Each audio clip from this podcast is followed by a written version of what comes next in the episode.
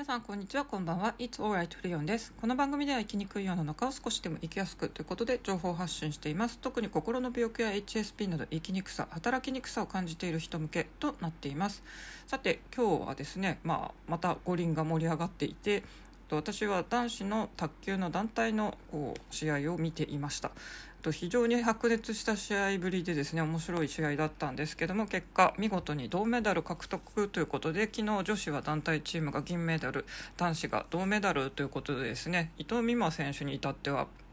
金銀銅をコンプリートしたっていう卓球陣は素晴らしい成績をこう収めて今回卓球の種目が終わったわけなんですけどもあの今回このチームですね今日のあの男子の決勝の、まあ、最後決めて本当にいい試合をしたですね立役者でもあるやっぱり水谷選手がすごい引っ張っていったんじゃないのかなと思うんでですねこの、まあ、男子3人女子3人、まあ、補欠とかスタッフの人もいると思いますがこの卓球チームでですね、えっと、水谷選手のこのリーダーシップキャプテンシーをメインに、えっと、転職とかですねちょっとチームの作り方っていう仕事に絡めて話してみたいと思います。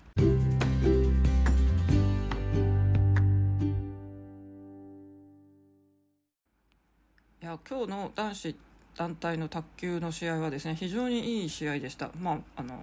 3位決定戦日韓戦となりましてなんか他の競技でも確か日韓戦結構何個かあった気がしますけど、まあ、日韓戦というとやっぱり永遠のライバルみたいな感じで非常に熱く盛り上がりますけどこの試合もめちゃくちゃ熱い試合でした。最初のダブルス私は見れなかったんですけどここを取るか取らないかで結構勝敗ってあの団体って大きいそうですけどもここをですね見事にこう勝ち抜いたんですね。水谷選手と丹羽選手の左左コンビがですね見事にこう勝ったということで次のエース対決張本選手が出てきましてここもですね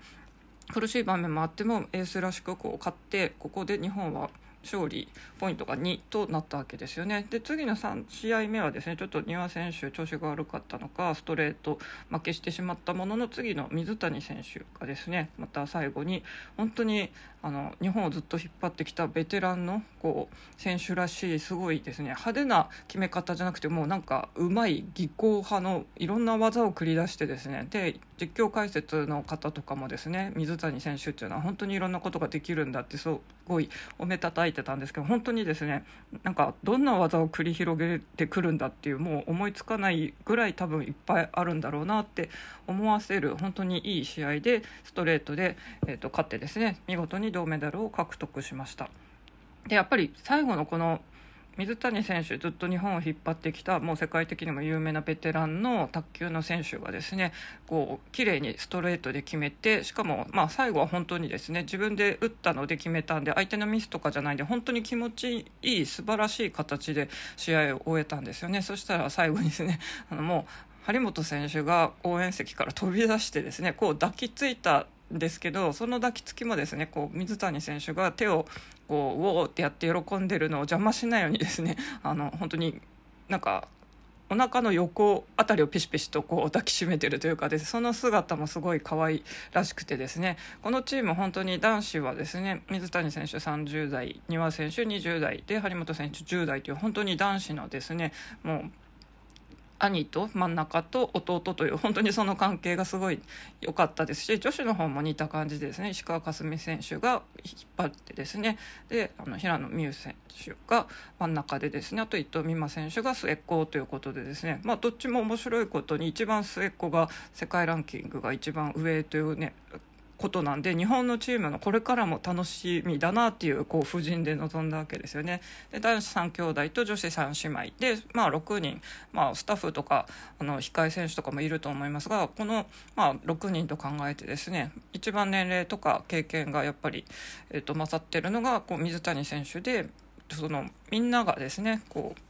水谷選手に尊敬の念を抱いてるっていうのもすごい感じさせるようなこうシーンが今日もいっぱいありましたし、まあ、それは混合ダブルスの方の伊藤美誠選手と一緒にやった試合でもすごい随所に見られてました。でやっぱりあのヤフーコメントとか見ててもですね、まあ、水谷選手今回のこの五輪でもしかして引退するかもしれませんけどあの本当に選手とのこうタイムアウトの時とか試合中の話しぶり応援ぶりとかを見てたら絶対いいコーチになるから、まあ、指導者としてパリにまた一緒に来てほしいっていう声もあったり、まあ、正直今日のプレーも非常に良かったんで なんかもし現役を続けるなら本当にみんな現役のその選手のプレーをずっと応援したいっていうぐらいのすごいあの本当に技めちゃくちゃ持っててあと落ち着いてるなっていうのがあったんで。まあ、現役を続けるなら普通に応援したいですけどもし引退してもですねきっといいコーチになるよとかあと会社の上司としてすごいああいう理想的な姿だって声がすごい多かったんですよね。まあ、よくあの理想の上司とかで芸能人のこうアンケート取ると女性だと大抵天海祐希さんが1位になっててやっぱり天海姉さんかっこよすぎるのでで役柄もやっぱりですねそういうボスとかはじめ本当にトップに立つ女性リーダーっていうのであの広く知れていますけどまさにそういうランキングで水谷選手も入るんじゃないかってぐらいのこうあのリーダーとしてですね非常になんかいい感じだったなというのでちょっと今日はですねそういう目線で見てみたいと思います。今回のこのチームですけどもまずやっぱりですねコミュニケーションすごい取れてましたよね。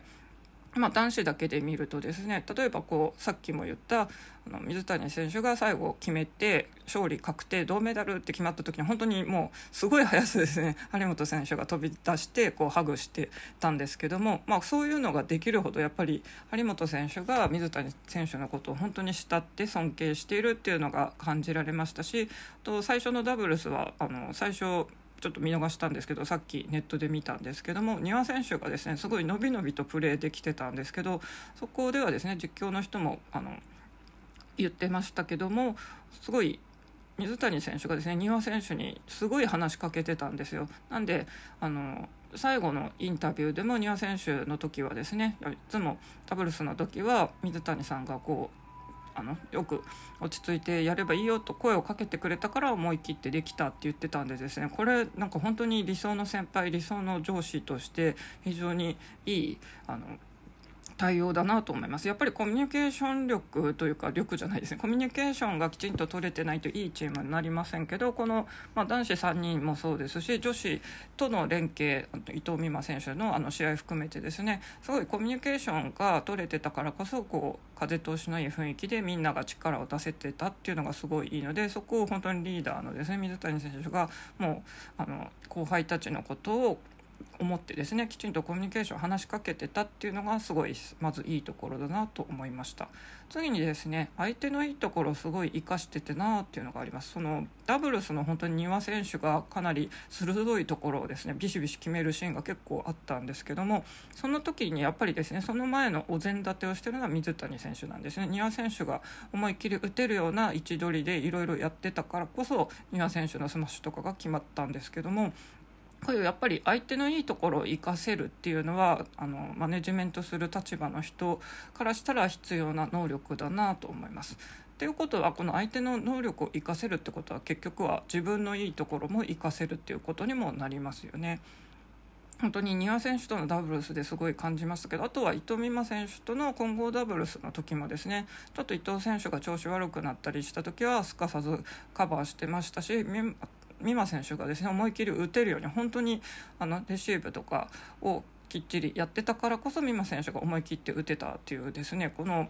本当にその人の、まあ、部下というと変ですけども、まあ、チームメート、まあ、先輩後輩だと後輩のこう力が100%出るような動きをですねこうリードしてあげてた。しかもそれはあの押し付けがましいとかじゃなく自然とさらっとやってたっていうのがすごい素晴らしいなと思います。あとは何といってもやっぱりこう金メダルという目標を掲げてですねそこに冷静にあの目標に向かって着実に行動したっていうことでですねもう今日の最後のそのシングルの試合はですね本当に落ち着いてて、まあ、多分水谷選手ってあの追い込まれれば追い込まれるほど強さを発揮するメンタルの強さがあると思うんですけど今日もですねあの本当にどっしりと構えててみんなが結構ハラハラしてる時もですね落ち着いて冷静に対処してたんですよね。やっぱりこのメンタルの落ち着きがあるからこそあの混合ダブルス金とかですね。今回のこの試合銅メダル男子の団体をもたらしたっていうのもありますしまああの水谷選手のこれまでの数々の活躍っていうのはそういうところから生まれてるんだなと思うんで、まあ、これはあのランキング的には今張本選手の方が水谷選手より上ですけど、まあ、張本選手曰くやっぱり水谷選手がレジェンドと呼ばれている理由が分かるって言ってこう親しく親しくじゃなくてあのすごい懐いてるっていうのもですねうなずけるかなと思うんで結構この今回の卓球のチームっていうのはですねマネジメントとかをやってる人とかは参考にできるんじゃないのかなっていう目線でも見てみました。前半ではですね卓球で大活躍の水谷選手本当に年齢としてもあの経験からしてもベテランと呼ばれてチームを引っ張ってた存在でそのマネジメント能力リーダー能力についてちょっとあのフィーチャーして取り上げてみたんですがなんでその話をしたかっていうとですねまあ、やっぱり私含めてこう4 5 0代の特に女性ですけども同世代の同性の人向けにですね、まあ、転職を考えてる人ってやっぱりこのご時世いっぱいいると思うんですよね。まあ、今やってる仕事がちょっとということでこう変えてみようとかあとは本当にもう今無職で職探し中で落ちまくってますっていう人もいると思うんですけども、まあ、そういう人がじゃあどうやってこう応募していけばいいのかっていうとですねやっぱりこの年代になるとですねマネジメント経験ある人の方がやっぱりあの声がかかりやすいのかなと思ってます。私もまあいろんな仕事してきましたけども、まあ、割と教育の仕事をしてたってことでこう関東の塾からですね塾長として来てくださいっていうのでまあ受かったわけなんですけどもまあ、そこでの経験があったりとか、まあ、札幌でも副塾長とかもやってたりしたんで、まあ、マネジメント経験はあるってことになりますよね。そうなるとこうその後のこう仕事選びでもですね同じようなマネジメント力を必要とする企業からやっぱりオファーとかも来るんであのやったことない人よりはそういうマネジメントの経験がある人の方がいいのかなと思うんでもし何かしらですねあのリーダー職とか人をこうまとめ上げていた経験がある人はそこをアピールしていった方が年齢的にも結構採用されやすいのかなっていう気がしています。やっぱりこう若い人が何かのリーダーをやってですねちょっと年上の人たちになんか若造がみたいな感じで揉めるよりはですねある程度あの普通に経験も知識もあって人望もあるような人がリーダーとやる方が落ち着くのでそうなるとある程度年齢が上の方がですね割とうまくいくんじゃないのかなっていうんであの企業側も結構4 5 0代にはマネジメント力とかを求めていると思います。あとはやっぱり女性が持つですね特有のこう特徴っていうのを活かせるような仕事にこうちょっと変えてみるのもあるのかなと思います。やっぱりあの女性って本当にもともとの性質でこう人に気を使えたりとか優しく接することができてたりとかできるのでまあ例を挙げるとですね保育士さんとかあとは医療関係人にこうなんかケアをするとかですねあとは介護職などの福祉関係とかもありですよね。まあ、これ全然男性もやってる方もいて向いてる方もいますけども一般的にはもともと女性が多い職種でやっぱり向いてるからですよね。なのでこういう向いてるような仕事で資格を取れば未経験でもなれる保育士さんとか今数が減ってるというかもともと人が必要な割にはみんな辞めちゃって意外と足りないって言われてるようなこう職種もあるんでそういうところを狙っていくとですね未経験でもありなのかなと思います。あの看護師さんとかは本当に結構中年の方40代とかで看護学校行ってますって言って資格取って、まあ、活躍する人もいますよねただ看護師は結構 あの女性同士のこう職場の関係も難しいっていう話もありますのでそこら辺もちょっと考慮しなければいけませんけど。でこの女性の働くとか女性のチームというとですね今回の五輪でもちょっとあの話題になってたんですけども女性の団体のスポーツのあのコーチっていうのは女性同性じゃなくて男性の方がいいんじゃないかっていう声がですねちょっと2つの競技で上がってました。一つは女子バレー。あの今回のチームは中田久美元名選手ですけども初めての女性監督ということで引っ張ってましたがちょっと結果がいまいちでしたというのとあとは私サッカーは全然詳しくないんですけど女子のサッカーなでしこかつては世界一の強いサッカーチームですけども今回まあその時のの選手の一人なんでしょうね。女性の監督がずっと率いてたけども今回結果をあまり出せなかったっていうことで、まあ、そのサッカーとバレエのこう見てた人たちの声ですとやっぱり女性のこういう団体プレー団体競技のコーチっていうのは同性よりもきっと男性の方が向いてるだろうっていうのは確かになんとなくわかるような気がします。女性同士のこう集団ってなんか特有のものがありますよね。例えば女性が多いとスーパーマーケットとかのこうレジの人とかのその関係も結構ギスギスして大変なんだっていう話とかも聞いたり まあ私はその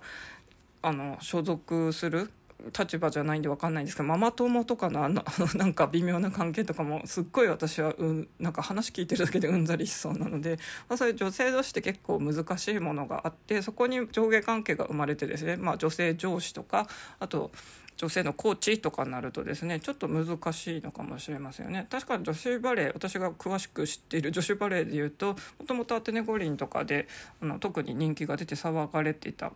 チームっていうのもやっぱりあの時も柳本監督って男性が引っ張ってましたよね。まあ、基本女子のチームのバレーのコーチっていうのはみんな男性で来て今回初めて中田さんが女性となったんですけど、まあ、今回の結果を見ると期待されたような結果は出してないということでただ次の後任がですね 私がかつてアテネ時代応援してた吉原智さん智子選手あ元選手ですね。今 JT の方 JT かな？どあの J リーグじゃなくて V リーグの方で監督してるのでその経験を買われて次は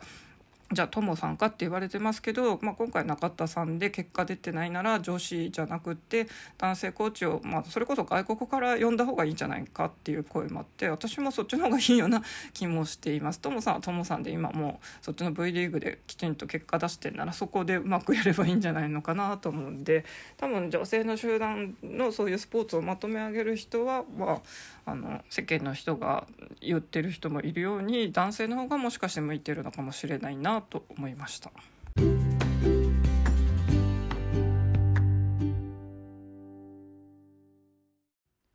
というわけでですね。今日は卓球の男子のチームを見てて、まあ、その3人の中の一番ベテランの水谷選手。彼はあの男子のその3人だけじゃなくて女子の方の、まあ、伊藤美誠選手とダブルスを組んでたのもあったりとかですね。年齢的にもベテラン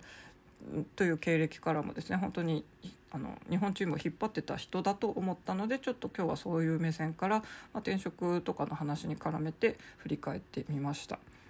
それにしても本当に今回のこのチームですね男子も本当に 3兄弟で女子も3姉妹ということでですね、まあ、その6人合わせても水谷選手をはじめとしたこう仲良しのあのすごいコミュニケーションがうまく取れている仲良しチームだなというふうに感じましたまああの私たち目線からするとあまり気が付かないですけど多分リザーブの選手とかが2人帯同してたようですしあとはチーム、まあ、コーチ含めて日本チームっていうのがきちんとあったと思ってそういうスタッフの方含めてのもう見事なこのメダルの結果を出しているっていうことですけども。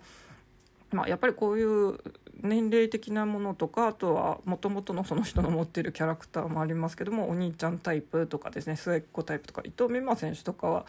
今回のチーム全体を見てもやっぱり末っ子ポジションっていう気もしないでもないですが本当のリアルのあの兄弟だとどこなんでしょうね。